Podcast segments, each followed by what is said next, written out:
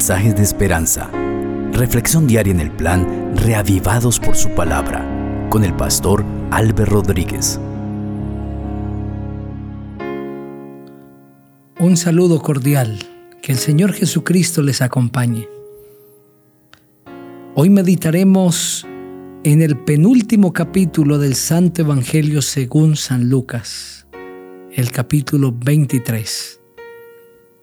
Vamos a pedir la dirección del Espíritu Santo.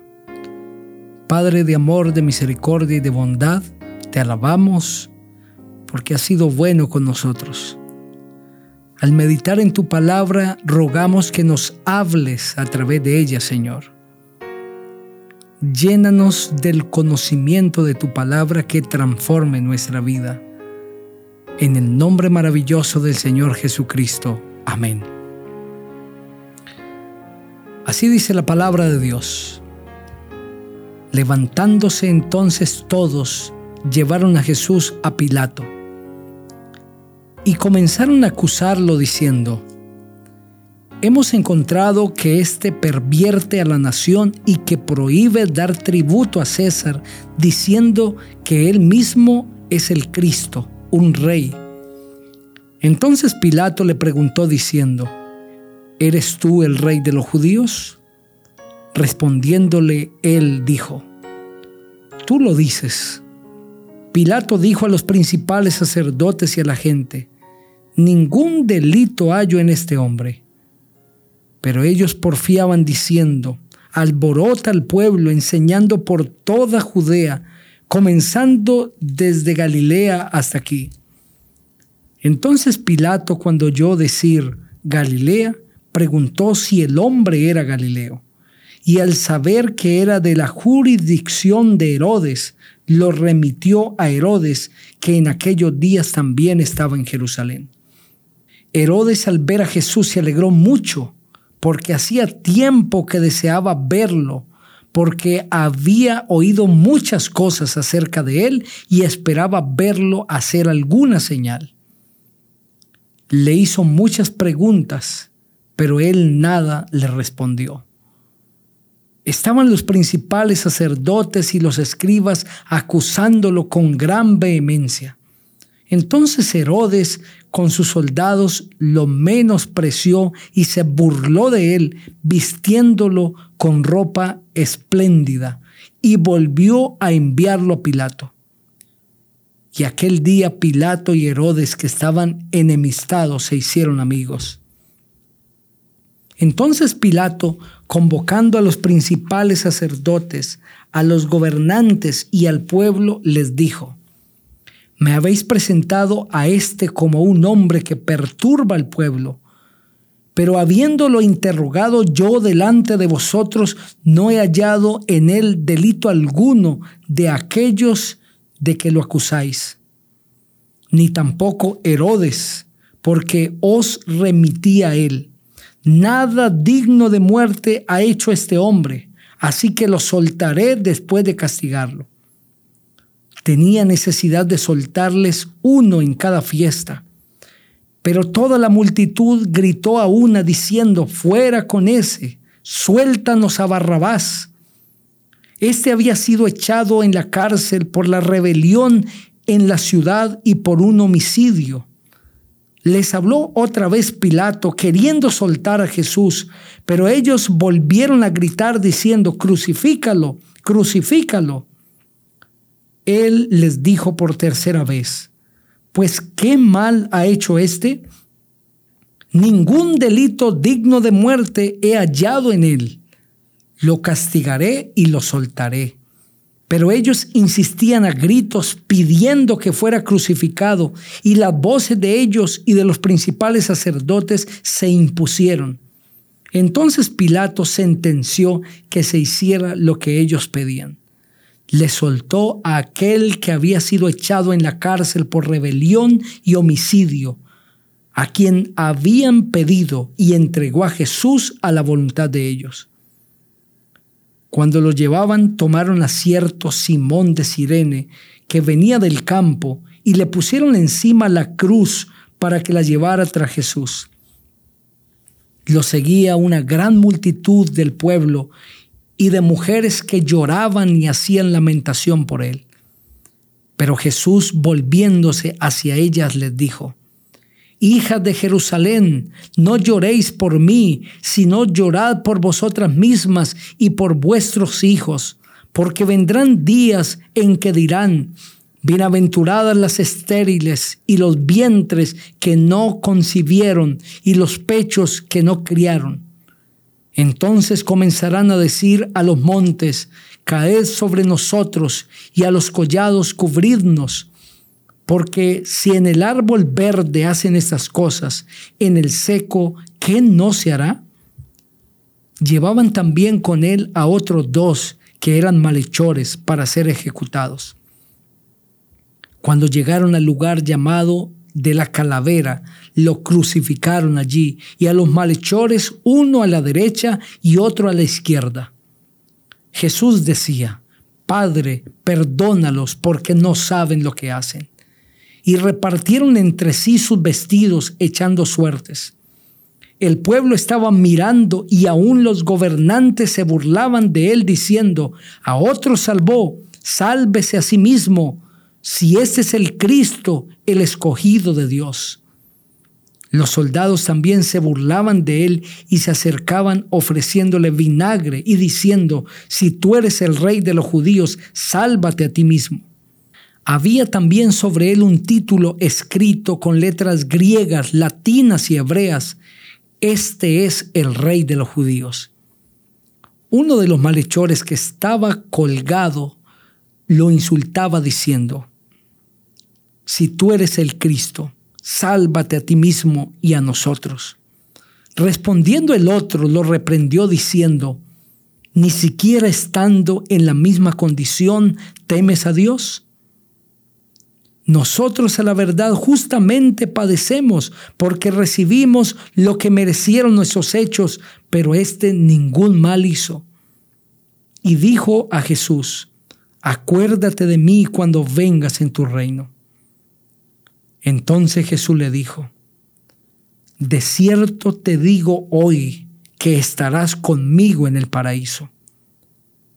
Cuando era como la hora sexta, hubo tinieblas sobre toda la tierra hasta la hora novena. El sol se oscureció y el velo del templo se rasgó por la mitad. Entonces Jesús, clamando a gran voz, dijo, Padre, en tus manos encomiendo mi espíritu. Y habiendo dicho esto, expiró. Cuando el centurión vio lo que había acontecido, dio gloria a Dios diciendo, verdaderamente este hombre era justo. Toda la multitud de los que estaban presentes en este espectáculo, viendo lo que había acontecido, se volvían golpeándose el pecho pero todos sus conocidos y las mujeres que lo habían seguido desde Galilea estaban mirando esas cosas de lejos. Había un varón llamado José de Arimatea, ciudad de Judea, el cual era miembro del concilio, hombre bueno y justo. Este que también esperaba el reino de Dios y no había consentido en el acuerdo ni en los hechos de ellos, fue a Pilato y pidió el cuerpo de Jesús bajándolo de la cruz, lo envolvió en una sábana y lo puso en un sepulcro abierto en una peña en el cual aún no se había puesto a nadie. Era día de la preparación y estaba para comenzar el sábado. Las mujeres que lo habían acompañado desde Galilea lo siguieron y vieron el sepulcro y cómo fue puesto su cuerpo. Al regresar prepararon especias aromáticas y ungüentos y descansaron el sábado conforme al mandamiento. Amén. Este capítulo describe aquellas horas lóbregas, oscuras y tristes, no solamente para el Señor Jesucristo, sino para toda la humanidad. Porque la crucifixión del Señor Jesús fue la expresión de un pueblo de desprecio al que había venido a salvarles. La crucifixión de Cristo también fue la manifestación pública del poder de Satanás obrando en la vida de los seres humanos.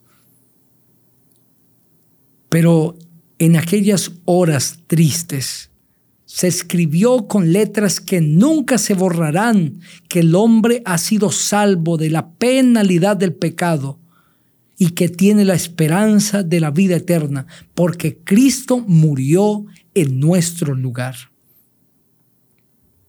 El pueblo eligió mal. Pilato sabía que Jesús era inocente de todas las acusaciones, que no había hecho nada digno de muerte. Por eso quiso ponerlo al lado de Barrabás, un hombre asesino, rebelde, pero el pueblo eligió a Barrabás. Y aunque Pilato buscó que el pueblo eligiera correctamente a Cristo, el pueblo insistió en que a Jesús se le crucificara y que a Barrabás se le soltara. Pilato tenía el poder de soltar a Cristo, incluso en contra del pueblo, pues era el gobernador. Pero por miedo a perder su puesto, quiso complacer al pueblo. También Pilato decidió mal. Hoy a todo ser humano le toca decidir entre Cristo y Barrabás, entre el bien y el mal. Cristo era el representante de Dios, era Dios mismo, y Barrabás representaba a Satanás. A todo ser humano le corresponde hoy decidir por Cristo o por el enemigo. Aquí la mayoría se equivocó. De la misma manera, la mayoría hoy en el mundo deciden por el enemigo de Dios. Deciden mal. ¿A quién escogerás tú hoy? ¿Por quién te decidirás? ¿Por Cristo o por Barrabás? ¿Por Dios o por el enemigo? La decisión está en tus manos. El capítulo continúa describiendo la crucifixión del Señor Jesucristo. ¿Por qué murió Cristo? El ladrón lo dijo, aquel malhechor que estaba crucificado a un lado. Nosotros a la verdad justamente padecemos, porque recibimos lo que merecieron nuestros hechos, pero éste ningún mal hizo. Cristo murió no por ser culpable, sino por amor a cada uno de nosotros. Inocente muriendo por una humanidad culpable. El versículo 43,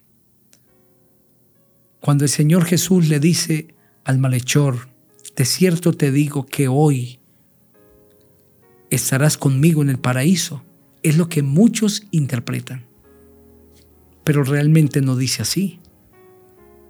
Lo que el Señor Jesucristo dijo fue, de cierto te digo hoy que estarás conmigo en el paraíso. De cierto te digo hoy que estarás conmigo en el paraíso.